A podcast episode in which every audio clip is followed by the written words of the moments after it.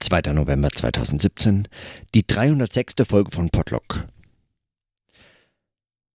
Heute ist mir ein Buch begegnet, das ich bestellt hatte, ist mir also nicht ganz zufällig begegnet, sondern es kam endlich an. Ich hatte schon vergessen, dass ich es bestellt hatte, aber dann äh, wurde ich von der Bibliothek darauf hingewiesen, es sei doch jetzt äh, zur Abholung, läge es bereit, ich könnte es holen und ich habe es abgeholt und äh, es ist das, das Buch heißt Die Innenwelt des Denkens von Juri Lothmann. Äh, den, den Namen kannte ich so grob äh, aus so kulturtheoretischen Zusammenhängen.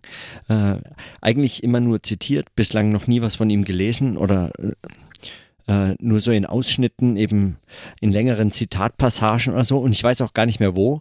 Aber äh, genau, also ich verband jetzt auf jeden Fall nichts mit dem äh, Namen und äh, jetzt liegt mir dieses, äh, jetzt liegt hier dieses Buch. Und dieses Buch beschäftigt sich unter anderem mit eben tatsächlich der Stimme, dem Sprechen, der Sprache und der Sprache als dem Medium der Innenwelt des Denkens. Der Klappentext sagt, der äußerste Rand der Semiosphäre ist ein Ort des permanenten Dialogs. Es geht also um, ähm, ich würde mal sagen, es ist dem meinen, meinen Fragen hier vom Thema sehr nahe. Aber dann, und das war sogleich also ich, ich habe natürlich, heute habe ich das Buch geholt, das, wie, wie, soll ich das in irgendeiner Form beurteilen können, aber, äh, aber so das erste Reinblättern, muss ich sagen, enttäuscht mich äh, schon sofort, weil ich habe hier ähm, direkt so ein, bin direkt mit so einem Kommunikationsmodell äh, konfrontiert, das mir schon längst als überholt und also äh, wie sollte man, also warum sollte man es drucken, so, so ungefähr äh, äh, fraglich geworden ist, nämlich eines von einem Sender und Empfänger, auch wenn es dann äh, mit äh, de Saussure und anderen und anderen so semiotischen Theorien angereichert wird. Und die so in ein oder andere Richtung auch weitere Anschlüsse ermöglichen könnten es ist äh, dennoch so eine, eine Form von Kommunikationsmodell, die hier mit, mit so Kanälen arbeitet und mit eben äh, der Idee, dass, äh, dass es Sender und Empfänger äh, gibt in diesem Fall. Und dann äh, ein längerer Bereich äh, zur Autokommunikation. Und daran wäre ich natürlich interessiert. Das, es werden hier dann ähm, wenig überraschend literarische Stellen diskutiert, Monologe, ähm, also Beispiele aus der Literatur, die, die berühmte so, aber genau. Ich kann noch nicht mehr sagen, als, als dass mir dieses Buch hier liegt und wartet. Ja. Aber, aber so recht, also so ein bisschen hatte ich gehofft, dass ich, dass ich, dass ich, dass man darin eigentlich mehr so über das, über ein sprechendes Denken oder so ein, ein Denken in Selbstgesprächen äh, lernen könnte. Aber bislang, gut, ich muss es noch lesen, ja, oder zumindest reinlesen. Ein anderer, so, aber die äh, für mich interessantere, äh, die für mich interessanteren Überlegungen heute waren unter anderem äh, die folgenden. Ich habe also ich meine, in den letzten Folgen immer mal wieder angesprochen und andiskutiert die, die Frage nach der, nach der Bedeutung von Stimme im Verhältnis, also von Sprechen und Stimme im Verhältnis zu geschriebenem Text. Und, und und diese, dieses, Ar dieses Arbeiten mit, mit Sprechen, mit, mit gesprochener Sprache, mit dem Hören, dem Hörbarmachen geschriebener Texte und diesem Verhältnis von Lesen als ein Vorlesen, als ein auch dann äh, nochmal anders sich diesem Problem des, äh, des Verhältnisses von Schrift und Sprache zuwenden. Äh, dieses ist meines Erachtens nur praktisch was heißt nur, ja, ist überhaupt kein, äh, eigentlich gar keine, da darf ich eigentlich gar keine Einschränkung machen, aber es ist etwas, das vor allem praktisch äh, bislang im Podlog äh, für mich eine Rolle gespielt hat. Ich habe ähm, an vielen Stellen habe ich äh, Texte vorgelesen. Ja, aber systematisch sich zum Vorlesen Gedanken zu machen, äh, das, ähm, äh, das ist bislang überhaupt nicht zu, zur Sprache gekommen. Ja, in einzelnen Hinweisen vielleicht äh, deutet es sich schon an, was was da so möglich wäre, ja. Also wenn ich äh, zum Beispiel Petra Gehring habe ich immer wieder zitiert mit dem äh, Satz, äh, so auch jetzt gestern und vorgestern oder so, dass es um äh, sagen bei wenn man Hegel denken möchte, und so hieß ihre Vorlesung, Hegel denken, die man auch als Podcast runterladen kann, äh, da sagt sie, Hegel müsste man eben schnell lesen, denn anders würde er nicht verständlich werden. Und dieses schnell lesen, also dieses auch schnell und laut vorlesen, ist äh, tatsächlich etwas, was, äh, was bei diesem so, so für die Philosophiegeschichte so unheimlich bedeutsamen Texten von, äh, von Hegel für, also als, als geschriebener Text äh, äh, Bücher und Bücher und Bücher hervorgebracht hat an weiteren geschriebenen Texten, die sich darauf beziehen, aber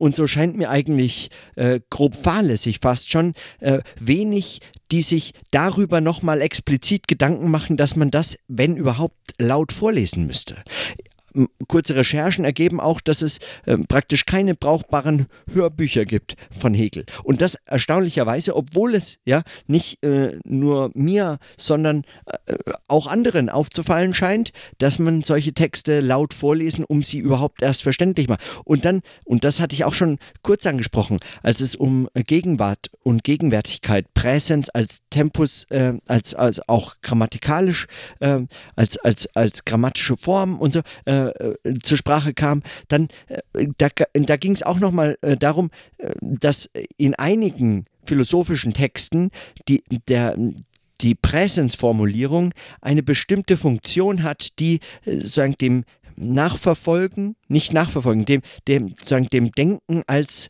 als ein, äh, sagen, ein, als eine Praxis, als Handlung, als Übung, als Versuch, als Experiment eigentlich letztlich äh, entspricht. Also ein Präsens, das genau das fordert. Das Denken. Ja? Das Denken fordert als ein, äh, als ein eben als, als diese ganze Bewegung des Begrifflichen bei Hegel, äh, die, die sagen, nicht einfach nur äh, abgekürzt werden könnte, wie man es bei Schrift möglicherweise sich erhoffen mag. Ja, man kann vielleicht zwei, drei Seiten vorblättern oder etwas dergleichen. Mit einem Buch kann man das machen. Man kann auch Seiten rausreißen, wenn man denkt, sie äh, stören einen ganz äh, allzu sehr. Aber äh, man verliert eigentlich etwas in diesen äh, Texten, was einem das Buch so nicht nahelegt, dass man es verlieren könnte, wenn man äh, so damit umgeht. Natürlich mag es für die eine oder andere Arbeitsweise wichtig sein, dass man vor- und zurückblättern kann und es macht einem Dinge verfügbar und man kann sie wieder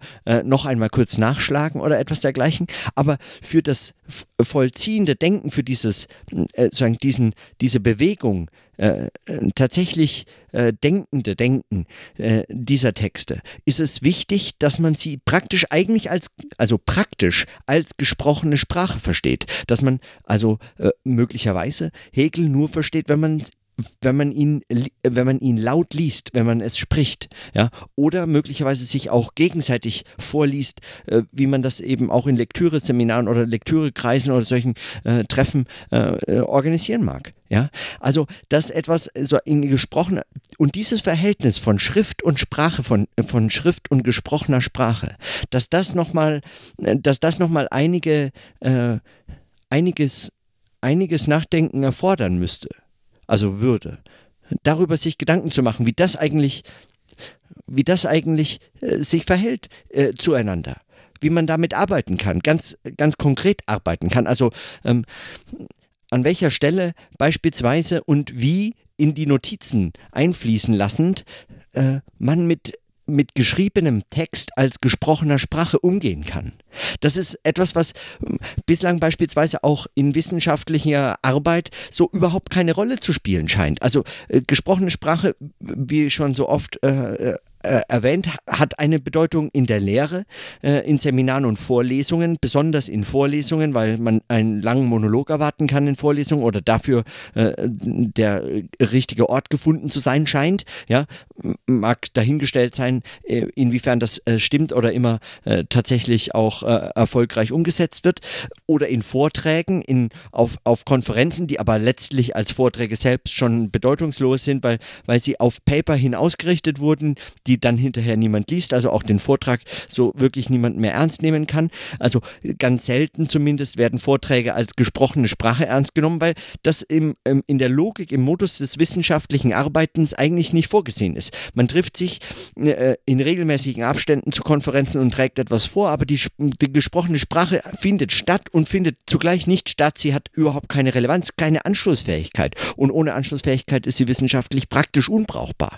Ja, also gesprochene Sprache findet in der Wissenschaft, ähm, wenn überhaupt, sozusagen am Rand und in der, also an der Grenze der Bedeutungslosigkeit oder an der Grenze zur Unwissenschaftlichkeit, an der Grenze dessen, was man äh, überhaupt noch ähm, äh, an, an, der, an, der, an der Grenze äh, dessen, an denen man die, wenn man das jetzt so kommunikationstheoretisch vielleicht mit äh, Luhmann verstehen würde, äh, an der Grenze, an der ein Mitteilungshandeln äh, qua, qua Mitteilungshandlungsbeobachtung, also qua der Beobachtung der Form der Mitteilung selbst, zweifelhaft äh, wird, ob es sich dabei um wissenschaftliche Kommunikation handeln kann oder nicht. Ja, weil sie nicht äh, auf, diese, auf diesen Modus der Schriftlichkeit hin ausgerichtet ist. Und erst wenn sie dann und nur dann, wenn sie äh, brauchbar für Schrift übertragen werden kann, erst dann äh, wird das wieder nachträglich sozusagen, aber auch erst nachträglich erkannt. Also wenn verschriftlicht Berichte, äh, Vorlesungen vorliegen oder dergleichen.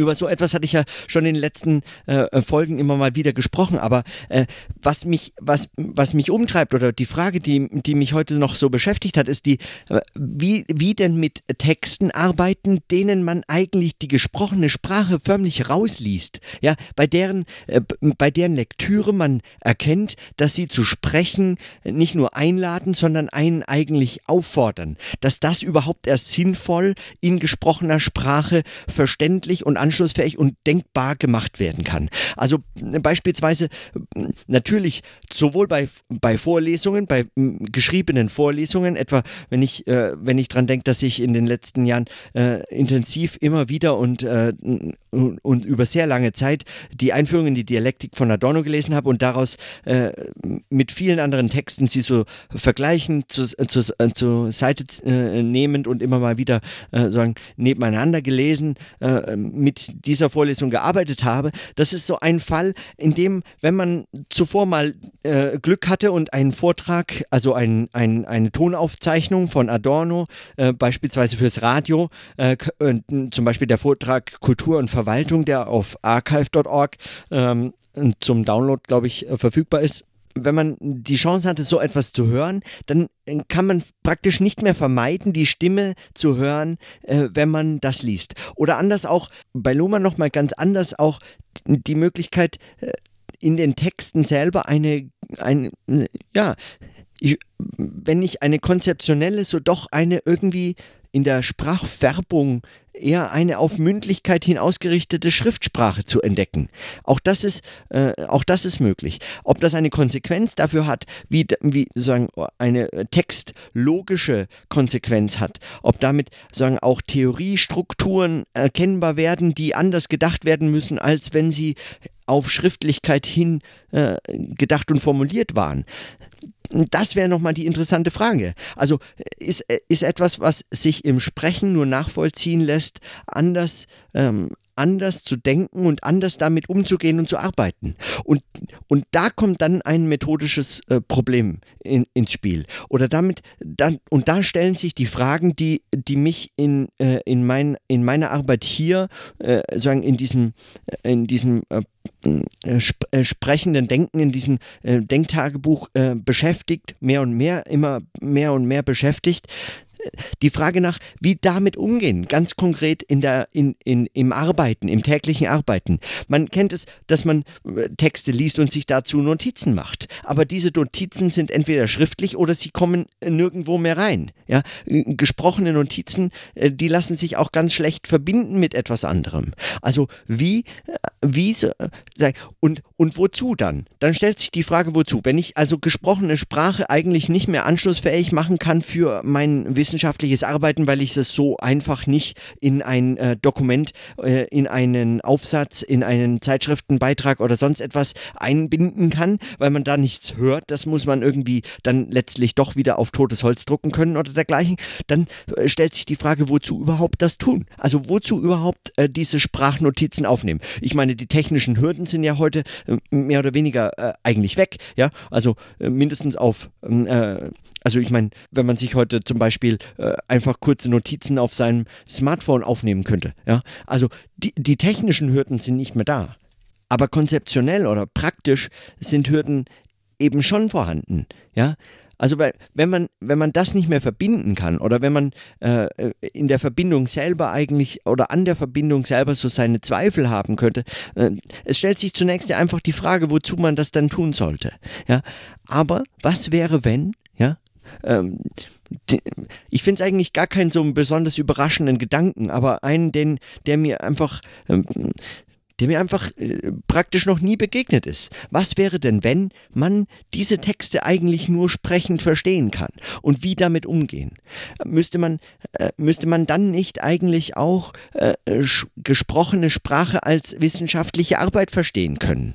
Ja, und wie darauf reagieren, also mit welchen Formen, mit welchen Formen von Veröffentlichung oder mit welchen Formen von Beiträgen, ja, wie könnte man damit umgehen? Also wie darauf reagieren, dass es manchen Texten nahe liegt, sie laut vorzulesen. Wenn man also einen Text zitiert, dessen, dessen, äh, dessen äh, Sprache auf Mündlichkeit hin äh, verfasst worden äh, zu sein scheint wie dann ein solches Zitat, äh, wie damit umgehen, wie damit arbeiten, ja, in welche Formen einbinden und warum nicht das eigentlich auch.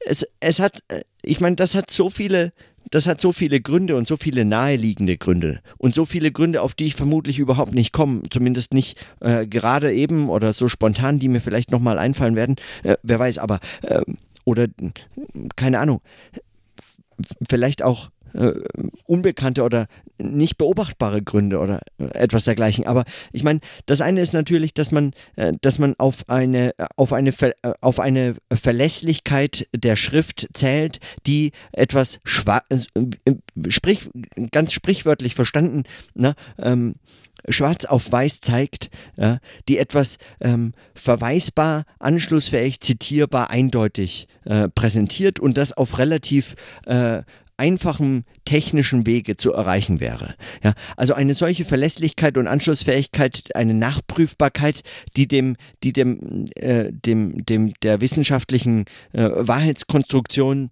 äh, und ihren äh, und ihren etablierten Strukturen und Formen entspricht, äh, dem äh, ist äh, sagen eine Schriftlichkeit verpflichtet oder umgekehrt äh, diesen ähm, diesen äh, ähm, dieser Schriftlichkeit äh, dieser Schriftlichkeit verpflichtet, scheinen die Formen äh, der Wahrheitskonstruktion äh, der, der Wissenschaft überhaupt erst etabliert worden zu sein.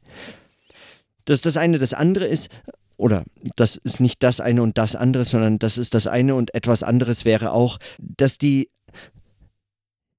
das wissenschaftliche ähm, Verwendung von Sprache immer wieder die Form und vor allem eine ästhetische Qualität von Sprache vernachlässigt hat zugunsten einer Überschätzung des Inhaltlichen, des vermeintlich Inhaltlichen. Als könnte man das so einfach unterscheiden, äh, die Form äh, und den Inhalt. Ja? Ähm, und zwar äh, nicht nur in diesen, ähm, in diesen äh, belasteten oder äh, inflationierten Begrifflichkeiten wie Form und Inhalt, sondern auch eben eine, die so zwischen Klang und Bedeutung unterscheidet oder die etwas ähm, zwischen Zeichen und Sinn unterscheidet oder etwas, wie auch immer man diese Unterscheidung treffen möchte. Also äh, zugunsten des vermeintlich bloß Inhaltlichen, also des, des, der Bedeutung des, der, des Gedankens in seinem Inhalt, äh, in seiner Bedeutung ernst zu nehmen und die Form zu vernachlässigen. Wenn beispielsweise Luhmann in Lesen lernen, auch den Text hatte ich glaube ich schon mehrfach erwähnt, in Lesen lernen äh, äh, Romane äh, also äh, Belletristik, äh, Poesie und wissenschaftliche Literatur, Sachliteratur unterscheidet unter anderem äh, mit einem solchen, mit einer solchen Unterscheidung, in der, äh, in der Form und Inhalt in Bezug zueinander gesetzt werden. Äh, wenn es bei äh, Poesie ähm, wenn es bei Belletristik darauf ankommt, äh, die, die Wörter sind praktisch äh, eigentlich ähm, in ihrer konkreten Position im Text relativ bedeutungslos, solange ein offenes Ende und ein unbekanntes Ende einen Spannungsbogen erzeug, äh, erzeugen lässt. Und dazu ist Sprache ein Mittel, aber die Wahl der Worte ist dem verpflichtet und nicht umgekehrt. Nicht der Spannungsbogen der Wahl der Worte beispielsweise. In der Poesie dagegen ist es jedes Wort an jeder Stelle von entscheidender Bedeutung und zwar für die Bedeutung. Also sowohl Ort und Stelle, Wahl der Worte, äh, da kommt es auf alles an. Es kommt auf Form und Rhythmus an und so fort. Ja, also das äh, ist vermutlich etwas klüger bei Luhmann äh, gesagt, als ich das so nur noch erinnere. Und bei wissenschaftlicher Literatur ist es jetzt nun so, dass äh, Luhmann äh, deutlich darauf hinweist, es sei äh, praktisch völlig bedeutungslos, völlig beliebig, äh, welche Worte wie gewählt werden. Es kommt letztlich nur auf die Idee an, auf, den, auf das, was es zu sagen gilt. Dafür sei es aber ähm, äh, also höchst kontingent, welche Worte gewählt werden. Wenn man denselben Text mit, mit demselben Argument, äh, mit demselben sogenannten Inhalt am nächsten Tag schreiben wollte, würde man ihn komplett komplett anders schreiben. Das ist selbstverständlich richtig, würde ich mich anschließen, also insofern äh, dieses Argument auch tragen. Nur heißt das, dass deshalb die Form die Bedeutung, äh, sagen, der Bedeutung äh, angestellt ist oder äh, sagen, vollkommen vernachlässigt werden kann, dass Sprache in ihrer äh, sagen, und Wortwahl und, und Betonung und, ähm, und Klang und Stimme und so etwas, dass das vollkommen ausgeschlossen, also äh, vernachlässigt werden kann, weil es eben kontingent ist, wie ich das heute formuliere, ähm, und äh, morgen anders formulieren würde, da würde ich eben die, da würde ich eben Zweifel haben. Ja, also eine solche Überschätzung ähm, des Inhaltlichen auf Kosten äh, der, der Sprache als, als auch äh, äh, sprechbarer Sprache, des Denkens auch als eines, das im Sprechen sagen, vollzogen werden kann, dass sich im Sprechen Ausdruck und Darstellung schafft. Diese Über Überschätzung des Inhaltlichen scheint mir eigentlich eine Unterschätzung der Bedeutung der Sprache für eben das Denken des, in des sogenannten Inhalts zu sein. Eine Vernachlässigung, die eigentlich wissenschaftlicher Gründlichkeit, Sorgfalt, äh, äh Nachvollziehbarkeit äh, und so fort äh, die dem eigentlich widersprechen müsste. Also eine, die, mit der man anders umgehen müsste. Und die technischen Mittel sind, wie gesagt, heute da. Also heute könnte man anders mit solchen Fragen umgehen. Ja, und äh, das geschieht aber nicht. Also ich, ich kenne zumindest wenige Auseinandersetzungen, außer jetzt beispielsweise aus, ähm, aus äh, dem Kunstbereich, die sich mit äh, philosophischen Texten äh, zur Erkenntnistheorie nochmal von einer solchen Qualität der Sprache im Sprechen zuwenden. Und das aber scheint mir noch entscheidend. Ja, also manche Texte versteht man eben überhaupt erst nur, wenn man sie vorliest, wenn man sie laut ausspricht, dass man sie dann diese Erkenntnis, die vermeintliche Erkenntnis, die sich in diesem laut aussprechen und hören, die sich darin überhaupt erst, äh, die sich darin überhaupt erst äh, ermöglicht, dass man diese dann wieder in einen schriftlichen Text äh, äh, gießen soll und ihn drucken gar, ja, oder äh, mindestens noch online, also maximal noch online irgendwo ablegen kann, dass man es aber auf jeden Fall wieder in einen geschriebenen Text formt, um ihn dann äh, der wissenschaftlichen Öffentlichkeit äh, zum kritischen Diskurs anzubieten. Das, das geht mir einfach nicht rein. Ja, das, das, das begreife ich nicht. Jetzt war ich zum Beispiel äh, in meinen Recherchen auch auf eine Tagung gestoßen, die im März, glaube ich, diesen Jahres stattfand in Frankfurt. Sie hieß Textgerede und es ging um das Verhältnis von Schrift und Sprache, gesprochener Sprache und Schrift. Habe ich die Organisatoren angeschrieben, ähm, was denn, äh, ob man irgendwo Aufzeichnungen von diesen äh, Vorträgen zu Textgerede äh, hören könnte oder ähm, vielleicht sogar sehen, ja, wobei das wäre mir egal, äh, aber ob man es irgendwo nachhören könnte, den Podcast irgendwo runterladen oder so, oder mindestens Manuskriptversionen vielleicht irgendwo zur Verfügung gestellt werden. Und was kriege ich als Antwort? Nichts. Es gibt überhaupt nichts. Man arbeite mit äh, heißer Nadel an, äh, äh, man, man stricke mit heißer Nadel an den, ich weiß nicht, so ungefähr die Famili äh, Formulierung. Ähm, man äh, ist also auf jeden Fall äh, anscheinend hektisch bemüht an der Umsetzung eines Tagungsbandes, den man dann vermutlich in Buchform kaufen äh, kann oder äh, dann eben lesen. Aber das ist, das leuchtet mir einfach überhaupt nicht ein, dass es, äh, dass es in so einem, äh, dass es in einem solchen Zusammenhang dann nicht mal jemanden äh, in den Sinn käme, dass man Textgeräte möglicherweise als Geräte ernst nehmen müsste und dann anders aufzeichnen sollte. Ja, also warum nicht diese Anschlussfähigkeit? Also und wenn es nur als als alternative äh, Form der Dokumentation verwendet werden. Ich meine, äh, ich, ich würde ja gar nicht fordern, dass es nur alleine so äh, verstanden werden müsste oder nicht mehr auch in geschriebenen Text. Aber ich meine Textgeräte. Hallo? Ja, also es gibt keine ernstzunehmende Auseinandersetzung in, äh, in Fächern, die sich nicht explizit mit gesprochener Sprache als ihrem Gegenstand äh, beschäftigen, äh, die äh, gesprochene Sprache für diese jeweiligen Fächer ernst nehmen könnte mir ist es nicht bekannt. Ja, und, und äh, je mehr ich suche, umso größer scheint mir diese, äh, diese, diese Lücke ja, umso, umso äh, lauter äh, äh, schreit mich eigentlich dieses Schweigen an. Und, und, und dem müsste man eigentlich eine, dem müsste man doch etwas, ja. Und ich, so im Anschluss an die Überlegungen zur experimentellen Kulturwissenschaft äh, scheint das mir nicht mal sogar nur eine Frage des Experimentellen, auch eine, die sich praktisch für das Experimentelle par excellence äh, anbieten könnte. Aber es ist eben nicht nur eine Frage des Experimentellen, sondern es ist eine ganz, ganz einfache Frage des methodischen, der, der, der Aufzeichnungsform, der, der Dokumentation und so, des Hörens und Sprechens, einfach das ernst zu nehmen als Form der wissenschaftlichen Arbeit, wie sie äh, praktisch faktisch sowieso passiert. Genauso in gesprochener Sprache. Den ganzen Tag spricht man eben mit irgendwelchen Leuten. Äh, die ganze Zeit ist man in Gesprächen oder Selbstgesprächen verstrickt. Äh, die Sprache hat eine Bedeutung. Sie, sie, es gibt sie. Ja, man, man, äh, das erfährt man in der eigenen Arbeit jeden Tag aufs Neue und doch findet sie nicht statt. Sie findet nicht anschlussfähig statt. Und das ist, ja, ich, ich stehe davor und, und, und staune, beziehungsweise kann einfach immer nur wiederholen. Äh, in, ähm, ich könnte das in jeder Folge wiederholen. Ich könnte es jeden Tag wieder feststellen. Übrigens, äh, sagen, äh, die, die 20 Uhr Nachrichten abends, übrigens an dem Stand zur gesprochenen Sprache, äh, zum sprechenden Denken, hat sich auch heute nichts geändert. Also, äh, so fertig. Äh, immer wieder diesen Gedanken aufgreifen, aber, ähm, aber ich frage mich, wie weiter damit? Ja, auch das kann ich natürlich heute nicht lösen, aber zumindest äh, meine, meine Eindrücke und meine äh, Überlegungen äh, in Bezug auf die, äh, die Fundstellen oder so, äh, die mir, die mir heute so begegnet sind und in der Recherche die ganze Zeit begegnen und ein Eindruck dieses, dieses immer lauter schreienden äh, Schweigens zu diesen Fragen zu notieren. Das zumindest vermag ich heute.